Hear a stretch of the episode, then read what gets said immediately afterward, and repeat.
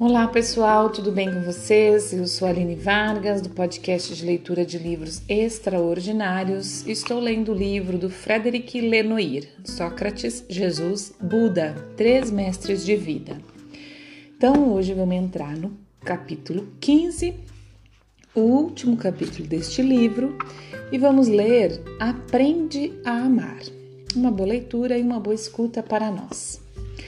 Para o Buda, e para Jesus, há duas virtudes ainda mais importantes que a justiça: o amor desinteressado e a compaixão.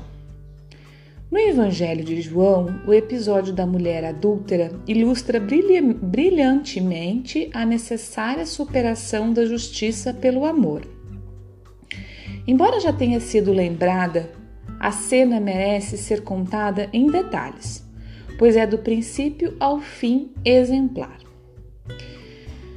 Jesus chega de manhã cedo ao átrio do Templo de Jerusalém e ensina a multidão.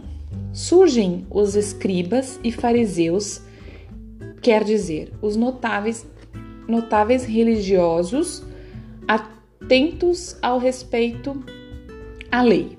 Eles põem diante de Jesus uma mulher surpreendida em flagrante delito de adultério e lembram a ele que a lei de Moisés ordena o apedrejamento como castigo para este delito. O objetivo deles é pôr Jesus à prova. Desconfiam de Jesus, desconfiam de que Jesus se recusa a mandar aplicar a lei determinada por Moisés. Em vez de responder, Jesus se abaixa e traça algo na terra. Ninguém sabe o que ele escreveu, mas segundo sabemos, são as últimas palavras que ele escreveu de próprio punho. É claro que, abaixando-se, ele recusa o confronto violento do olhar com seus interlocutores. Ele deixa passar um momento de silêncio, se ergue e lhes diz: Quem dentre vós estiver sem pecado, seja o primeiro a lhe atirar uma pedra. Em seguida, sempre evitando o confronto, abaixe-se e continua a escrever na terra.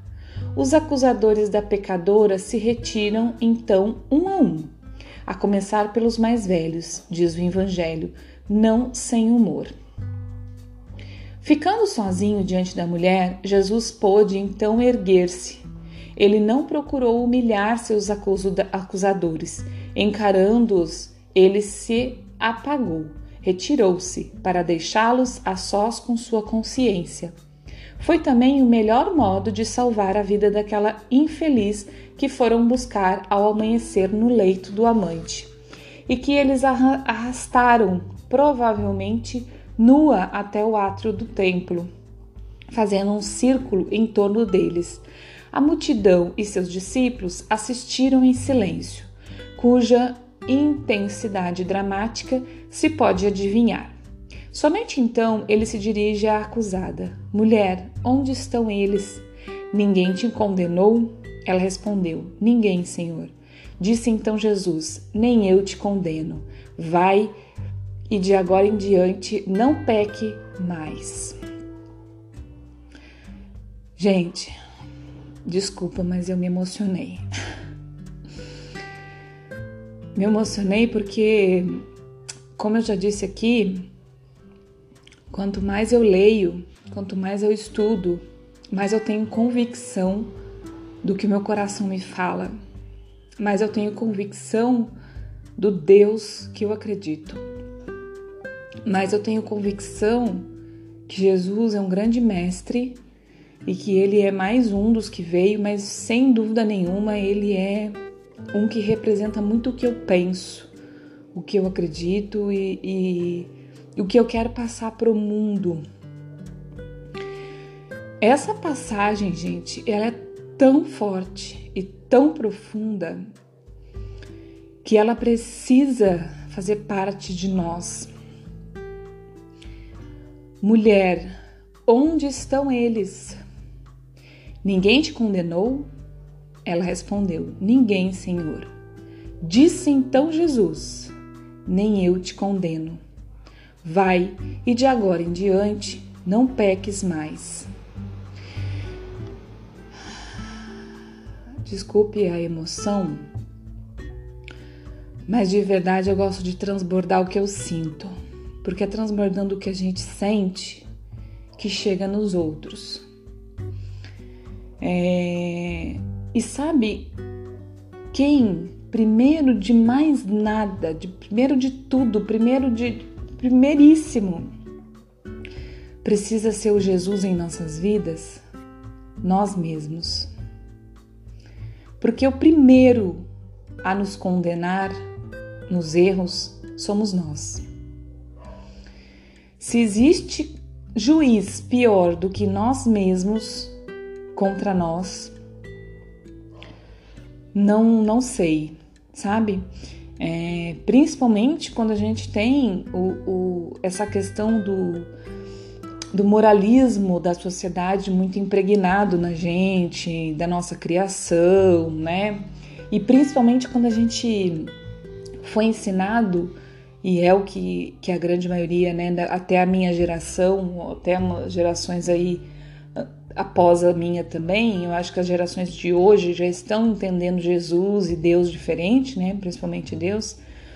Mas a minha geração, até a minha, pelo menos até a minha, foi ensinada de que Deus era, era, era condenador, né?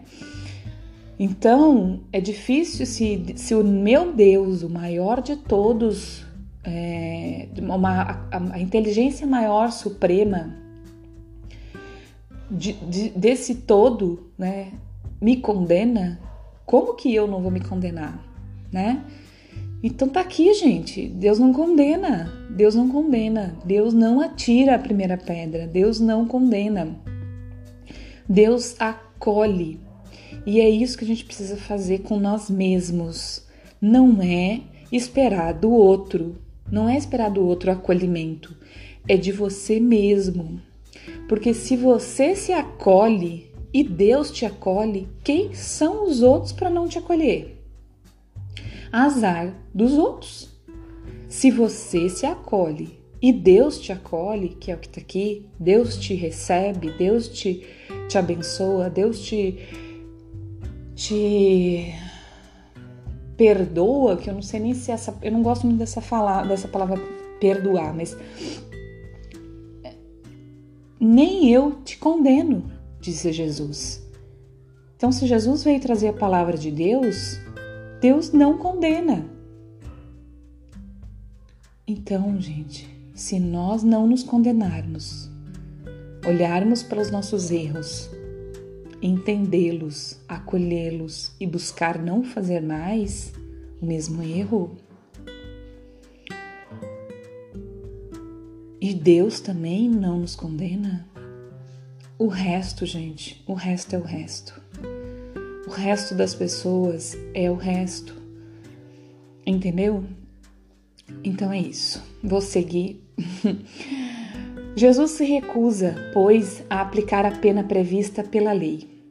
Evidentemente, ele reconhece a realidade do erro, já que lhe pede para não mais pecar mas certamente julga a pena desproporcional e sente compaixão pela mulher, como, aliás, por todos os pecadores que ele encontra.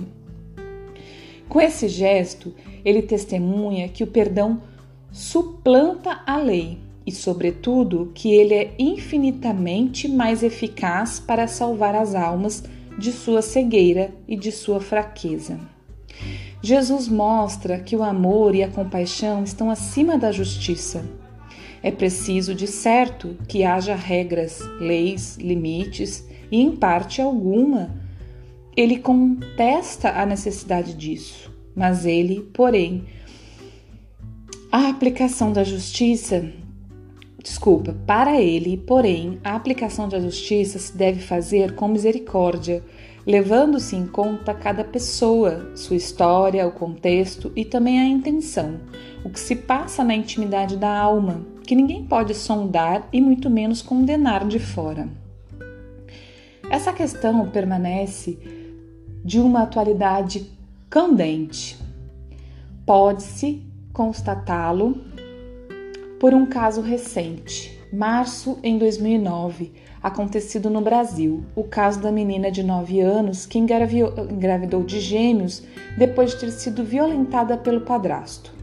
O arcebispo do Recife excomungou a mãe e a equipe médica que praticou o aborto para salvar a vida da menina, da menininha. O cardeal Batista, prefeito da congregação dos bispos e braço direito do Papa Bento, confirmou a sentença, explicando que o arcebispo somente tinha posto em prática o direito canônico que excomunga de facto qualquer pessoa que pratique o aborto, por qualquer motivo que seja. Imaginemos a cena evangélica transposta para hoje. Os cardeais e os especialistas em direito canônico fazem comparecer a mãe da menininha e o médico diante de Jesus e lhes dizem: A lei nos ordena excomungá-los. O que vocês acham? Facilmente adivinhamos o resto e pensamos que, decididamente, a história não para de se repetir. Jesus veio dizer que o amor dá todo o sentido à lei, que a justiça sem misericórdia perde em humanidade e sentido, e que, no fim das contas, só existem casos particulares. Antes, porém, de desenvolver, essa mensagem e ver o quanto Buda lhe está próximo, gostaria de voltar a Sócrates, porque parece que o amor não ocupa um lugar importante na sua filosofia moral? Por que se considera a justiça e não o amor a virtude suprema? Simplesmente porque para ele o amor não é uma virtude, nem virtude humana, nem virtude humana como para o Buda, nem virtude divina como para Jesus. O amor é um impulso, um desejo produzido por uma falta. E Sócrates desconfia dele tanto quanto o louva. Porque é muito esclarecedora, porque é muito esclarecedora e remete sob muitos aspectos aos que pensamos espontaneamente. A concepção socrática do amor nos ajudará a melhor compreender a de Jesus e do Buda, que é muito diferente. Então, pessoal, vou parar aqui hoje, porque daí a gente já é, entra no subtítulo, que é O Eros Socrático, tá? Eu só vou ler aqui, ó, o final para a gente contextualizar um, um, um fato que eu quero falar. O amor é um impulso, um desejo produzido por uma falta. E Sócrates desconfia dele tanto quanto o louva porque é muito esclarecedora e remete, sob muitos aspectos, ao que pensamos espontaneamente. A concepção socrática do amor nos ajudará a melhor compreender a de Jesus e de Buda, que é muito diferente. Eu, eu, eu arrisco a, a, a antecipar que nós vamos chegar numa concepção de amor de Sócrates que eu diria que é o amor físico, né?